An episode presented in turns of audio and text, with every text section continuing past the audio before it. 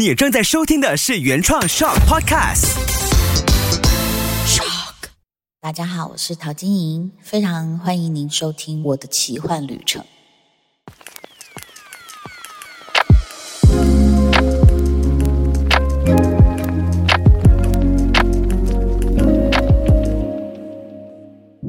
各位听众朋友，大家好，我是陶晶莹。我的奇幻旅程呢，上次我们讲到了，就是我自己在上海要处理搬家的问题哦。那其实这个奇幻旅程，我觉得对全球的人来说，就是很多事情被中断，或是不得不做改变。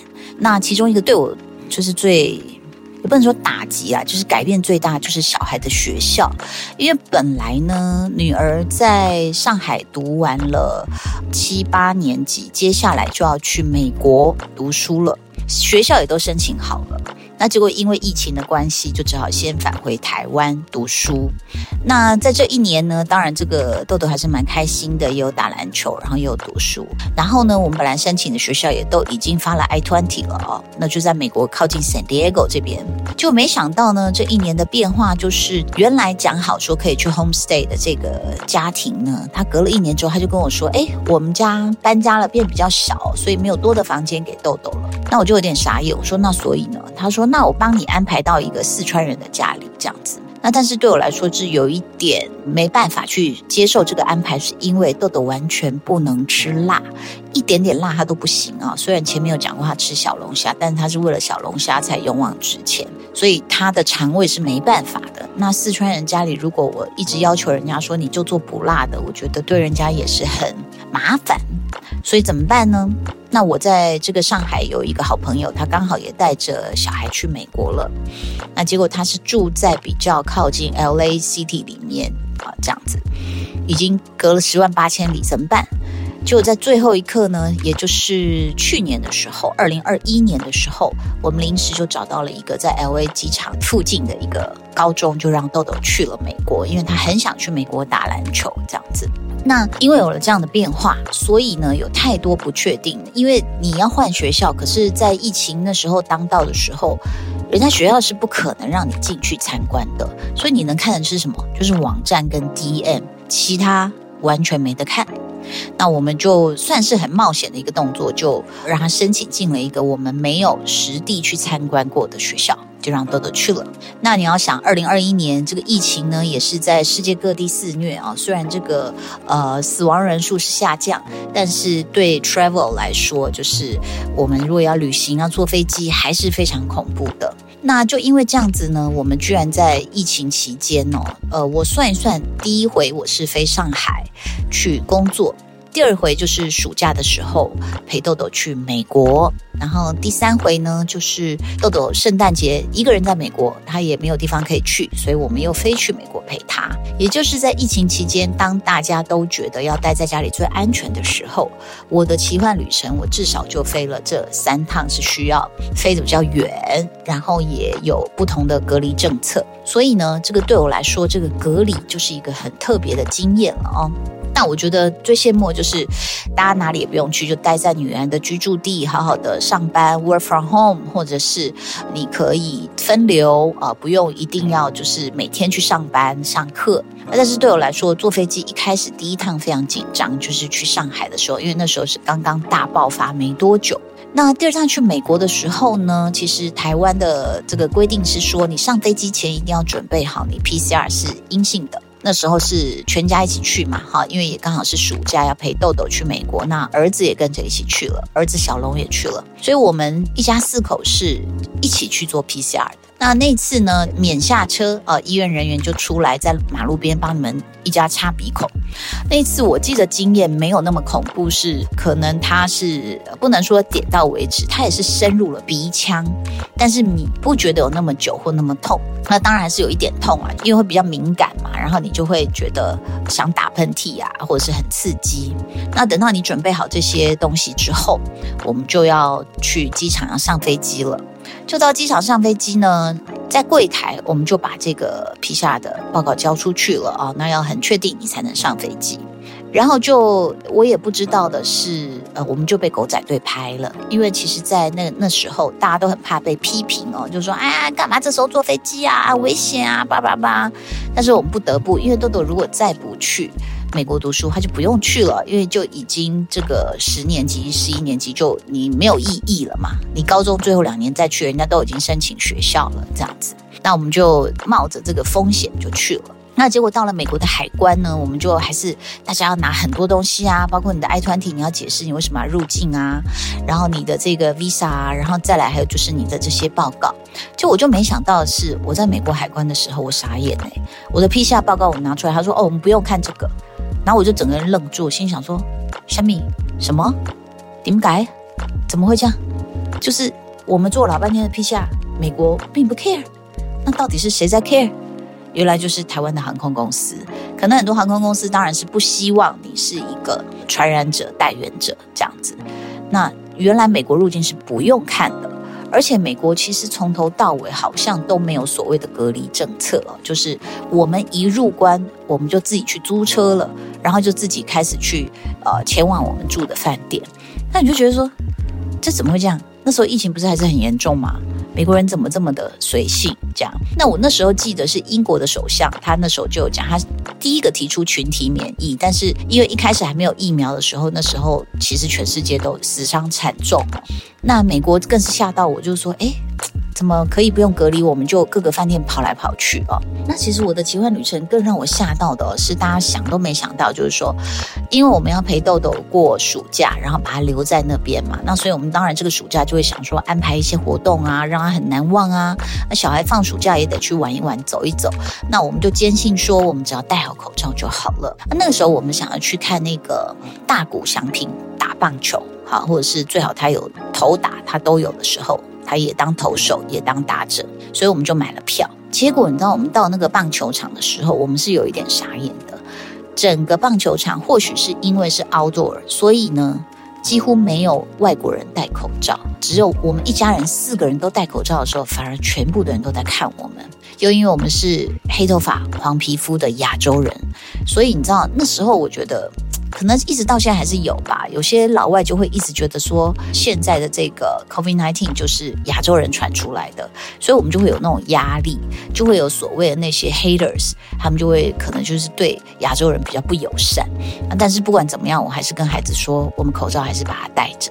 然后你就觉得很奇怪，那个气氛就是明明我们从亚洲过来的时候，大家都是比较保守谨慎，甚至有些人就是比较恐慌，然后手会一直洗洗到破皮呀，或是一直抢一些防疫物资啊。但是你到美国是很奇怪的是，我们在那个天使的主场的时候，哎，我们有点觉得这是同一个时空吗？就是。除了大家没有戴口罩，然后很多人就拿着啤酒啊，就是很开心的这样子在那个空中挥舞，一边喝一边大叫喷口水，哎，然后也没有看大家说，好像比如说，你看小朋友还拿着棒球手套要接那些界外球，就是本垒后方、三垒后方这样的界外球，我们是坐在这个位置哦，就是本垒跟三垒之间的那个后方这样子，那当然是露天的看台。但是你就觉得说，好像只有我们四个人在小心翼翼，其他人就是大口吃着热狗，然后大口喝着啤酒，然后高谈阔论，然后尖叫，然后吼，这样我们就觉得说怎么会这样？那与此同时的台湾，因为狗仔队拍了我们全家出去，然后我们那时候也很害怕，因为也有工作人物，就比如说也全家出国玩，然后就被骂。那但是还好，我们是因为是陪着女儿要去学校注册，所以就是。当时我们就觉得哦，好险，没有被大家这个拿来攻击。所以你看，我们的压力有很多重，就是你是工作人物，你为什么带头乱跑啊？就是舆论的压力有时候很恐怖的。然后再来就是坐飞机时候的压力。然后再来，我们到了美国也不可能哪里不去啊。我们住饭店也会，本来一开始是很紧张，说它是中央空调吗？冷气会不会传呢？我不晓得大家还记不记得，就是当这个病毒还没有被很确定的知道它的传播途径的时候，包括大家说这个冷链的运送的那个鲑鱼是不是会上面有病菌啊？然后那个冷冷冻库的工人啊，如果没戴手套，然后去弄了门把，会不会有病菌？啊，那所以其实一时之间大家都非常的恐慌。那结果我们看到那个棒球，我们也觉得有点傻眼，怎么会这样子？但是还是当然不敢掉以轻心。那你可以看到美国街头，就是说，哎，其实大家的车潮还是一样，在 L A 的那个堵车，该堵的还是堵，然后大家还是上班下班，然后餐厅当然有比较萧条一点，可能在门口就会贴一张，就是希望你戴口罩这样子。那当然进去你要吃饭是可以脱掉，但是它就不像，比如说台湾在很多的公共场所啊、餐厅啊，你都要一直扫 QR code，因为为什么要锁住你的足迹？假设你是确诊者，那只要一掉就知道你去过哪里，然后请这些商家啊、店面呐都要消毒。那可是在美国是没有这件事情的，所以其实那时候去的时候你就觉得很奇怪。后来呢，因为小孩要去乐园，我们本来不敢去，后来就觉得说，棒球都这样子，那乐园呢，一去看一样。我跟另外一个妈妈，我们俩就口罩戴好，然后我们就顾小孩的包包。然后呢，爸爸就带着小孩去做那些游乐设施。那当然口罩还是戴好的。那可是至少在暑假的这段期间，我们其实都没有任何的不适传出，也没有喉咙痛，也没有什么失去味觉、嗅觉都没有。好，那你看我们就是在美国正常的生活。那这一点其实。你知道吗？你在比如说像我在美国直播的时候，也要很低调，我也不能讲说，哎，你看我们现在在美国玩什么什么，就是好像那个感觉会去冒犯到别人，就说，哎，你们不要去当那种传播者好不好？你们要小心一点，就是你过得太自由，有时候会对别人是一种冒犯，所以我们也是很低调这样子。那事实上，在美国那时候，就我的朋友搬去，那就面临了一个问题哦，就是确实有一些。是缺乏人手的工作，比如说卡车司机、货运司机，或者在码头工作的工人，像这种，比如说他是 part time 比较多，所以就没有人去做。那没有人去做会怎么样？就是我朋友搬了一个新家，买了桌子没有椅子，买了灯没有灯泡。然后买了家具，没有人来装，没有人来搬。那因为我们借住在朋友家，所以我们就相对的来说，就是也是很自发性的，就帮我们的朋友，就是家具来在门口，我们就把它搬上楼。然后呢，这个可能就把它装什么灯泡啊，然后游泳池捞树叶啊，我们家就尽可能的去帮忙做一些这样的事情。那当然，我的朋友没有要求我这么做了，他们是呃收留我们在他家，然后跟他们的小孩玩得很开心这样子。那当然，大部分时间还是希望是在家里用餐，但是偶尔你就是还是得去外面用餐。然后呢，那一段期间就是去年的暑假，在美国的时候，你会发现你叫外卖不如自己做，或者是自己去拿。比如说，你就最简单的，我要一个 fast food，我也不要大餐，我可能叫 pizza，，我要点 pizza 或者是 hamburger。结果你就发现说，哎，点这个披萨好像需要两个小时，它才能送来。所以你的 fast food 在 COVID nineteen 期间变成 very very slow food，就是很慢很慢才能送来，在美国。所以为什么？因为缺乏人力嘛。缺乏这些，比如说运输工人也好啦，外送人员也好啦，所以就变成说，在那段期间，我朋友刚搬新家，他也相当的辛苦，很多事情都得自己来。然后呢，你要的一些服务呢，可能一下，比如说，哎，那个设计师他不能来了，为什么啊？因为他女儿的朋友确诊，所以他们现在关在家里，很怕自己也确诊，可能要关个五天之后才能确定这样子。所以在去年的暑假，我们在美国就是。